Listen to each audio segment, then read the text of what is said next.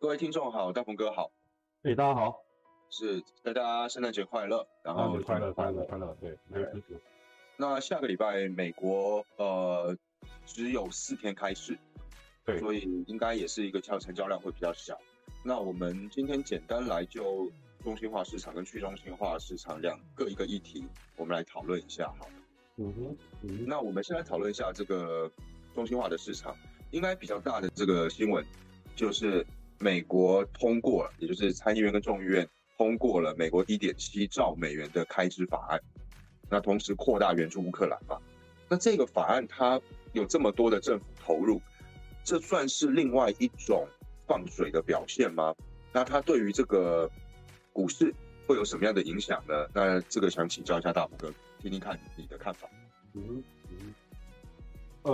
我我我觉得首先是这样的啊，首先是呃，老美现在应该应该是说都在休假中啊。那虽然说他们只有几天开盘，但是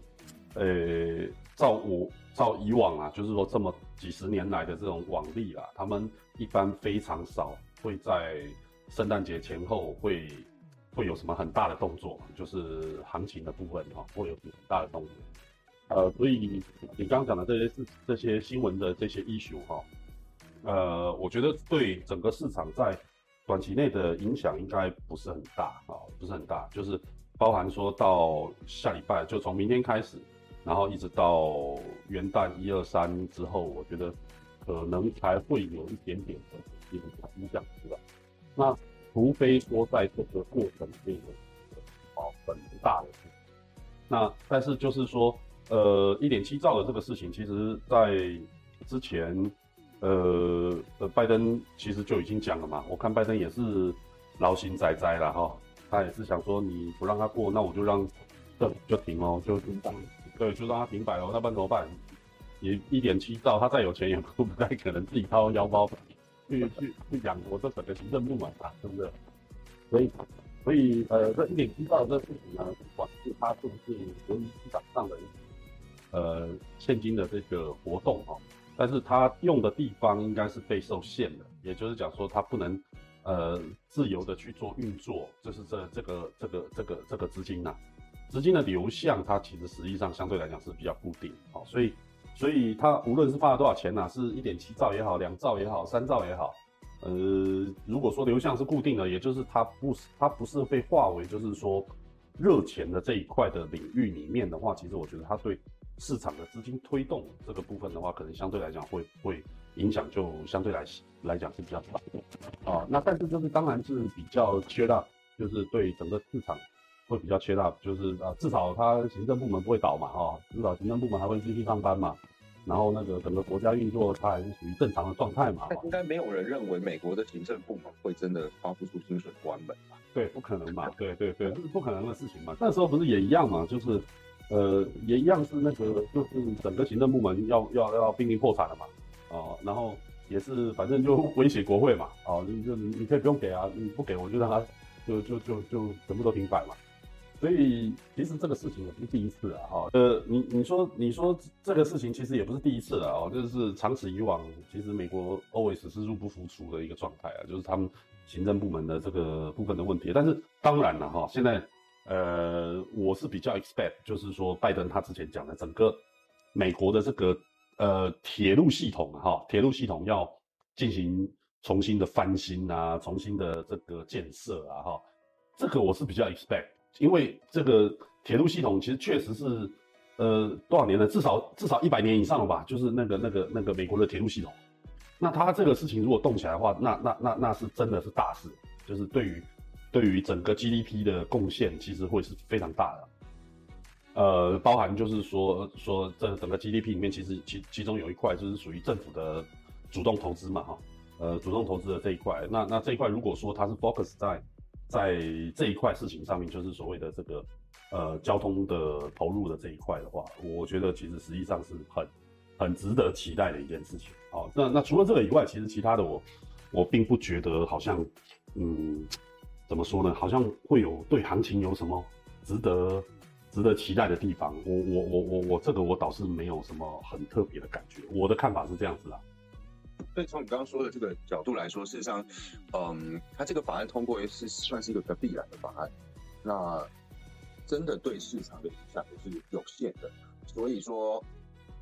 不会有一个太大的趋势改变，至少不会因为这个法案有太大趋势改变吧？对，就是说应该是这样讲，就是说以现阶段目前的这个状况，如果说拜登他后续哦针对这个一点七兆这部分，然后也特别针对某一些特有的一些产业，或者是说。他在剩下来的这个任期的工作时间内，他希望带给美国民众哪一些 surprise？我觉得，我觉得更市场可能更期待的是这个，就是说你得讲点讲点东西出来，就是要不然我不知道我这一点七兆，我我我要期待什么东西啊，是吧？就是他现在是讲说啊钱过了，然后呃相关的一些法令通过了，然后他这个钱可以按照相关的这些这个规范来去来去运用。哦，让他的这个所有的这个行政部门都能够按照既定的这个方式来去推动应有的一些政策，但是这这里面这些所有这些事情，你得就是你身为美国总统啊，你你你得告诉我说，你把这些钱拿去做了哪些吸引我的事情嘛，是吧？这这种事情可能才会导致整个市场上面可能对于这一笔资金的运用才会才会对它才会有抛砖引玉的一些效益。比方我所谓包装包装营业，意思讲说，我们现在就举例啊，好，举例来说，比方说这个呃一点七兆里面啊，假设里面有一兆啊，假设了哈，有一兆的资金，它是投入在这个铁路建设的这一块，哦，那那那如果说大家能够从拜登的口中知道说啊，他这个一兆到底是要怎么样做，哦，然后能够产生什么样的效益，那假设这个能够很让人 impress 的话。我相信华尔街可能会针对这个一兆，会边际的这个投入可能会是更大的，他可能会投入这个对，比如说铁路的沿线的一些建设，然后这个钢材的运用，然后甚至说这个呃铁路的车呃那个那个火车的这这些系统哦的这些投入，他可能会用十倍甚至二十倍、三十倍以上的这种这种 size 来去做一个。来去做一个配套，这就是抛砖引玉。其实实际上，政府他在做的事本来就是这些事。你所有的钱都叫政府下去投入，我觉得这不太实际啊，也也不务实的事情。但是政府如果来去做一个呃领航者，就是等于讲说他来去领导整个国家往这个方向来去来去来去执行的话，比如说我们刚刚讲这个呃铁路，他投了一呃一兆美元，那市场上肯定就会资金就会集结了嘛，就会往。铁路相关的所有的东西，包含这个硬件，包含土地，包含商业的规划，是吧？就会往这个地方全部都投入进去。那这个会影响到的整个 S M P 里面的一些指数，或者呃指数的一些股票的全值，或者是说 Nasdaq 针对这一些的一些股票的一些全值，可能相对来讲就很就就就很重要啦，是吧？所以。所以我觉得，其实大家会在 Christmas 这一段时间可能会比较 depend 说，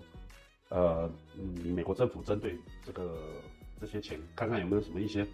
一些一些发表，一些一些说法啊啊，那我们就假设他没有的话，那那那那其实我觉得这个这个钱的投入可能呃缓不济急啦，就是等于讲说对于整个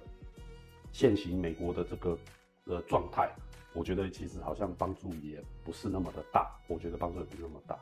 所以所以你刚问的问题，我觉得反正以中心化市场来讲的话，当然大家就是以以美国马首是瞻，所以同样的意思嘛，就是说如果说美国是是这样子，还是一样就是呃举棋不定的一个状态的话，假设是这样子的一个状况，那你整个亚洲的状态其实都还是停留在这个。货币竞贬的这个就是下降轨道里面嘛，其实还是在这个过程中，它没有得到一些改善嘛。哦，其实没有。还有还有一个东西，我们仔细看，就像大鹏哥刚讲的，事实上，它这个法案通过有四百五十亿是美元是援助乌克兰，嗯，那包含一些这个培训啊、武器这些东西。那同时呢，还有这个大概一千一百九十亿。是将放到退伍军人的医疗保健啊，然后国防啊这些东西，所以事实上感觉好像就像大鹏哥说的，你针对一个基础建设的这一块是并没有去琢磨的。那会不会是一另外一个原因是说，呃，通常在经济很经济很低迷的时候，才失业率很高的时候，才会有一个大规模政府投入出现嘛。那对美国政府来说，现在的这个时机点还没有到。嗯，我觉得这倒不尽然呢。为什么？因为因为呃，我印象中应该是二三年，应该二四二零二四，好像美国也是要选重新选总统了嘛？是不是？是二四还是二三？二四嘛？二四，二四也是要选选总统，所以。明年他针对这一块的这个事情，我觉得他肯定就是要有一些宣示性的一些政策嘛，至少啦，要不然的话，他他他他怎么帮民主党继续往往往前去跨？难道难道大家现在都已经认定了，就是说那个那个呃，就是拜登他是肯定是下一任是选不上了吗？我觉得倒也不尽然吧，就是他可以有很多的竞争者，或者是他可以有很强的竞争者，我觉得这个没有问题啊。但是我觉得你现在就要。呃，就是直接看衰他，我我觉得这也不尽然啊，太早了。对，也太早了。那所以我觉得他肯定会去做一些宣示性的一些政策。那当然，你刚刚讲这边乌克兰啊什么像这些事情，基本上我觉得他，呃，乌克兰的这个事情其实就已经是歹戏托棚了啦。说说实在话，他现在其实已经看破俄罗斯的手脚了嘛，就等于是这个意思嘛。连这么小的一个国家，然后。呃，以以以俄罗斯自己号称它有这个百万雄师这样子的状况，然后同一个时间又有这么多的核子弹头，对不对？你讲了什么都不重要，重要是你做了什么嘛，是吧？你到现在你乌克兰的事情，你仍然没有办法解决。美国现在看俄罗斯就是觉得，我光是拖就拖死你，我我光是拖，我根本不用跟你就是面对面的在主战场上这个碰面嘛。我派个乌克兰就把你拖死了，所以你就只有这样子而已啦。除非，除非，那当然是除非你这个启动核子战争啊。但是我觉得这个可能性非常之低啦，非常非常之低啦。哦，除非是这样子，要不然的话，你现在你你连乌克兰都打不赢，你你你还想跟我美国叫板？这这这个这个这个事情，我觉得美国现在目前的看法应该是这样，所以。所以现在这一次，你看那个泽连斯基，他跑到美国去要武器，要要了一大堆东西。其实说到底了，他大概就只要到了那个爱国者嘛，哦，的要到要到了一些新的一些爱国者的一些部分嘛。其他的，呃，你包括你刚刚讲的这个协助他们培训啊什么，这些其实坦白讲，我觉得呃，应该不是泽连斯基要的东西。泽连斯基要的东西是很 hardcore 的嘛，对不对？很 hardcore，像把美国拖进去了。对他要的东西其实是很哈扣的东西啊，比如火箭啊，对不对？那长城或者是至少你要给我中程的一些一些一些打回去的东西。对对对，他要的东西其实是很哈扣的东西，所以所以呃，可是他当然这次呃，目前所有的新闻公告是，我我不知道桌底下他们有没有可能拿得到，但是至少现在目前就是台面上面就是他是。那个那个拜登他是没有答应要给这些东西嘛，他只答应给了一些爱国者的一些这个防御系统嘛，就飞弹的防御系统，哦，他就答应给了一些这些东西，所以呃，反正我是觉得乌克兰这个事情其实对呃对乌对俄罗斯来讲其实是，我觉得是他怎么讲，他这个算盘打错了啦，哦，我只能这样讲。那这个事情呢？他现在想要马上解决，我估计美国也不让他解决了。美国肯定就是找一些东西把他拖着，好把他拖着，然后就是逼着你，看你敢不敢用核子弹头哦。那现在目前看起来是不太敢。那在这样子的整个国国际的大的战略方向定下来，也就是讲说，基本上俄罗斯根本不用美国担心的一个前提下，哦的前提下，那美国就可以全心的去对付大陆了嘛。他就可以全新的来去处理大陆的事情，所以台湾要小心会被美国塑造成第二个乌克兰。我的感我的感觉是这样子的，我的感觉是希望没那么快啊。呃，对，但是方向往那边走的话，你很多事情就变成不可逆了嘛，很多事情就变不可逆。比方说，就去去温哥华多伦多开推高机了。对对对，那就到多伦多开推高机。对，这个太政治的东西，我们就先不聊，因为我们还后面还有个很重要的议题啊，就是关于那个。去中心化市场，币安，币安这两个礼拜还蛮多事情的，啊，C D 这个赵成鹏被要访问嘛，被 C N B C 访问，哇，那个访问蛮有趣的，就是大家如果有有兴趣，都在网络上找得到。那这个访问有一点像是被公审的感觉，就是针对币安的资产啊这些东西。那有几个点，就是这个记者有问了他，就是说，你为什么没有一个很清楚的一个审计的报表，或是会计公司签收出来？然后赵成鹏说，哎，四大他们他们不懂这一块，所以他们没有办法去做。可事实上，Coinbase 就是给 Deloitte 做的，所以就是也被打脸。那后来在没隔几天之后，那个呃，应该是 Mothers 吧，就是币安的这个帮他们做审计的这个会计公司也拒绝帮他做审计了。那他原本在放在网络上的这一个审计报告也就立刻下架。所以在这一块来说的话，会不会币安接下来就是要被针对了？针继那个 FTX 之后，那关于这一些的话，大鹏哥对币圈这块有什么看法？呃，我我其实没有改变我的看法，哎，我我都一样，就是我觉得反正底部就是利空去淬炼出来的嘛，好，那那这这是一个很大的一个逻辑，就大家必须要先接受这个逻辑，其他的事情你才能去判断说，哎，它到底是实质利空呢，还是它只是一个测试利空的一个一个一个一个议题啊，一个议题而已，就是这个事情，我觉得首先你要先把主心骨先抓对，那。那针针对币安这个事情，包含就是说 Coinbase 这这这些事情哦，就是我我个人看法是这样子啊，这个当然赵长鹏他现在是呃是非常辛苦的状态，我觉得他压力肯定很大，是非常辛苦的状态。但是我个人是非常非常佩服他的啊，是非常佩服他，并没有因为这样子哦，就是呃屈服。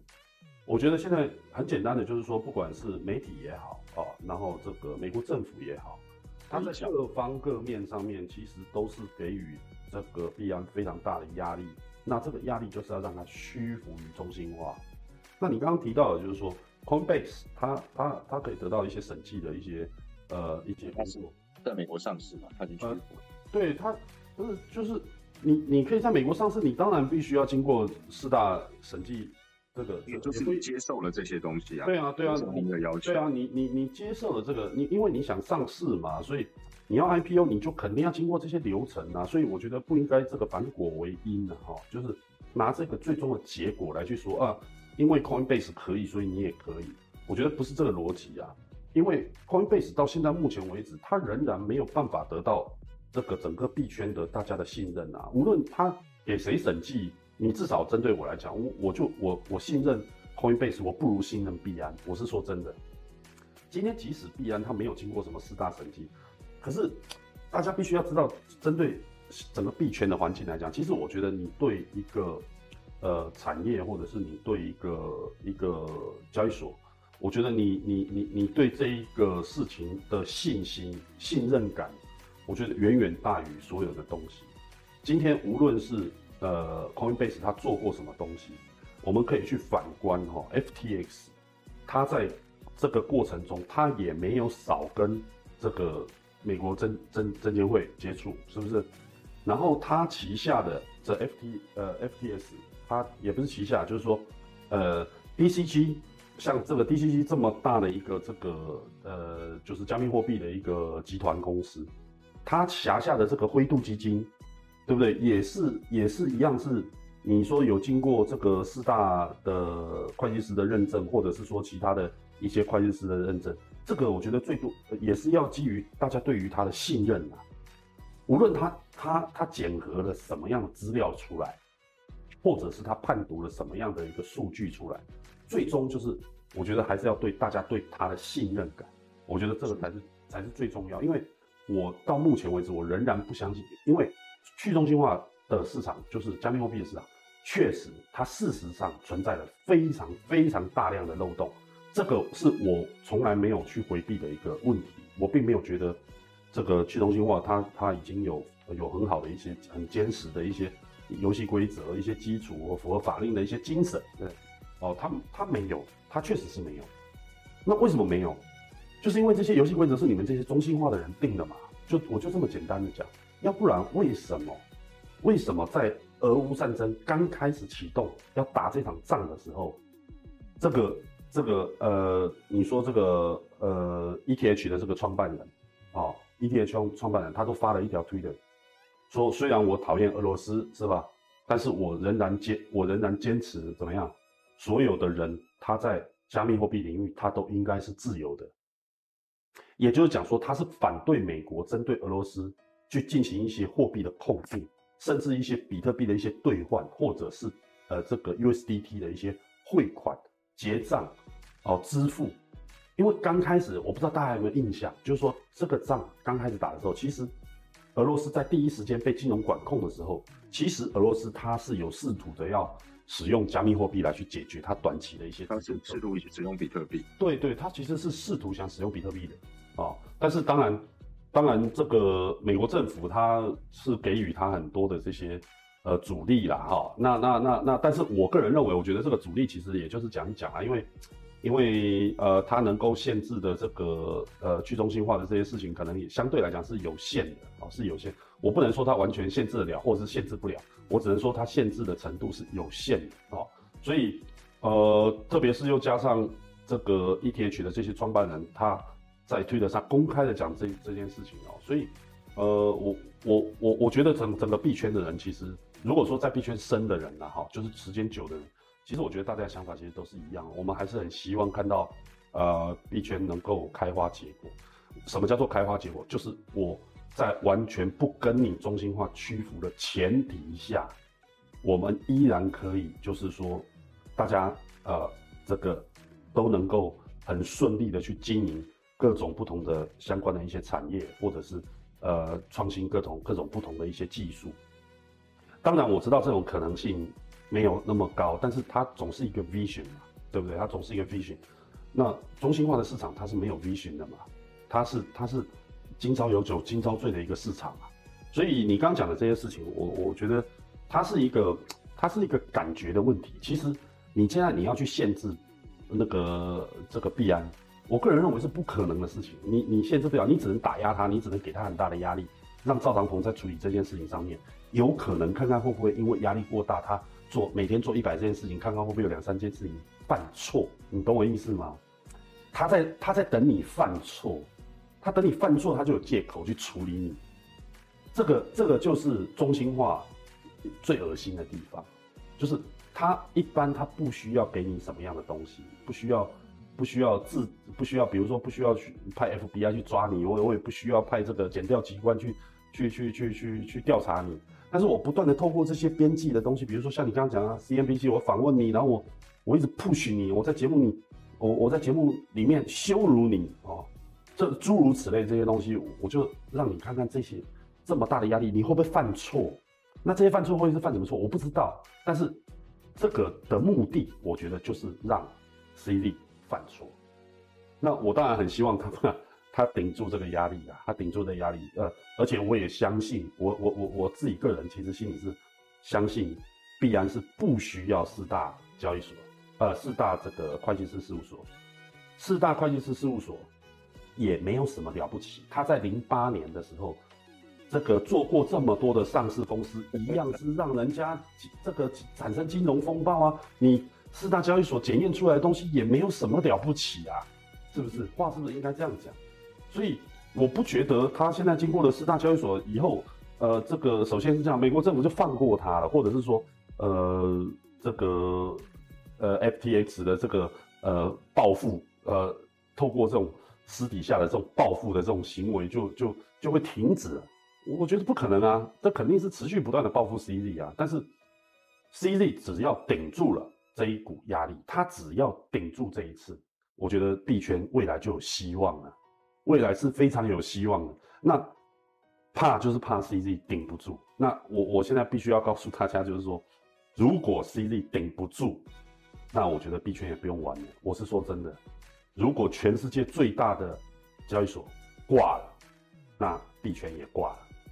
我不相信这件事情，在这个没有币安的状况下，这个这个呃，就是